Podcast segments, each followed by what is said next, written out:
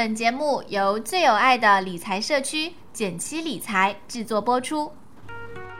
减七八爷和你务实六新闻。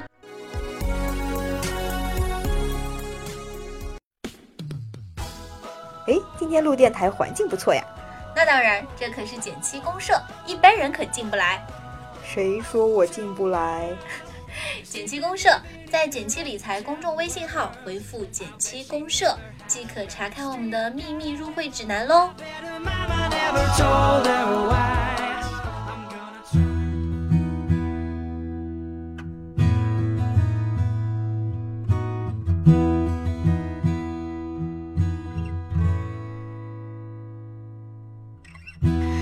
大家好，我是减七。大家好，我是八爷。最近啊，有一家四大行中的农行走到了风口浪尖。两件事情啊，一件事情就是农行北京分行的票据被爆出了一个员工用报纸这么奇葩的事情调包真实票据的事件。真的？对，哎，这个其实，嗯。就属于特别低级，就是说对风控上的行业银行内控风控错误。对，然后因为很多人会问啊，就是因为现在互联网金融很火，所以 P to P 很火，所以第一个问题就是这个票据出了问题，那么票据理财靠谱吗？是。其实呢，大家一定不能以偏概全，要有自己独立的判断。这件事情其实是农行自己内控出了问题所导致的，更多的责任在于农行自己本身。主要是由于这个钱金额特别大，所以大家对这件事情非常的关注。这个钱涉及到了三十九亿啊，所以就是把三十九亿的票据调包成了一包废报纸。对，而且是用去炒股填炒股的窟窿，所以这也说明大家一定要。紧控自己的风险，不要把自己走上绝路。嗯嗯，其实这个让我想到，就是呃，我不知道大家有没有听过新闻，说每年其实都有上亿的资金从银行不翼而飞。嗯，说什么存款被盗。那么存款真的会被盗吗？因为我们当时还特意看了相关的新闻，嗯，最后会发现你不要被标题所迷惑，是的，里面的内容仍然是，无论是这家公司还是这个银行，都是在内控上出了问题，对，实际上都是被人为的盗取了，对，啊，并不是说啊银行真的不保险了，它就是分分钟你的钱会无缘无故没了，不会的，你作为你的这个个人，你的这个存款不翼而飞的可能性是没有的，只有你被骗被盗。然后我们继续说一下票据理财，银行票据理财本身这个模式是非常安全的，但是这个票据是不是像这件事件中出现了假票？还有说你相信这个 P to P 平台是不是本身它也是有很多内控自身的一些问题？这两个是票据理财最大的风险。嗯，所以我觉得就是曾经有人问我说某个票据理财说有百分之十四的收益，我说那你赶紧别投了，这是不可能的事情，非常非常危险的一件事情。因为正常来说，就是呃，我们大概给大家稍微科普啊，就是说这个票据呢大类分两种，就银行汇票和商业汇票。对，银行汇票就是说银行它那个钱都存那儿了，完了他给你开票，嗯，就是他冻结一段时间，所以这种是对方那个银行是要百分之百。兑付的，对，所以这种安全性非常高，但是同样它能够有的利差水平也很低，是的，三到四，嗯，那商业汇票会高一些，但是如果说超过百分之七、百分之八这样的水平，其实已经非常非常高了，是的，我们都有有理由怀疑说这个平台可能是有这个买卖倒倒卖票据这个嫌疑，而不是。这个贴息的玩法了，对，所以说首先大家一定要区分银行汇票和商业汇票这两个的风险程度是完全不同的。看我们以前的科普，去搜票据理财也会看到一些相关的内容。第二个呢是平台的真实性和票据的真实性是风险最大的来源。那农行呢能够在这个风风头上面不不是什么好事儿哈，就是虽然这个吸引了眼球，第二个事情就是它关闭了。P to P 交易接口，嗯，这个新闻一出啊，很多人就来问，哎，那我买的这个和就是有没有影响啊？嗯，就是会有什么样的影响呢？所以我们在这里也跟大家分享一下。首先，我们来看一下这个传说中的通知原文的标题叫什么？叫做《关于立即停止与违规违约支付机构合作的通知》。然后他说，指出呢，近期 P2P 网贷平台风险事件频发，涉及客户群体和资金损失金额较大，嗯，所以呢，部分第三方支付机构向 P2P 平台提供了农行卡支付通道，导致风险蔓延至我行，给给我行带来巴拉巴拉什么负面影响。OK，这是它的原文，所以它要求立即关闭全部涉 P2P 交易接口。这个时候我们要嗯科普一个小知识了，嗯，就是 P to P 它同通常这个资金流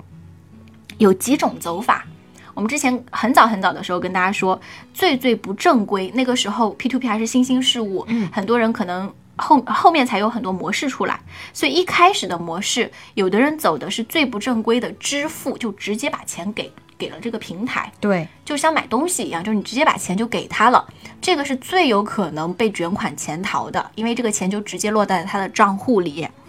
后来呢，慢慢的我们多了，嗯，有一些第三方机构，呃，这里我们就不点名了，就是有很多第三方机构，就不是银行，但它是叉叉某某这种支付平台。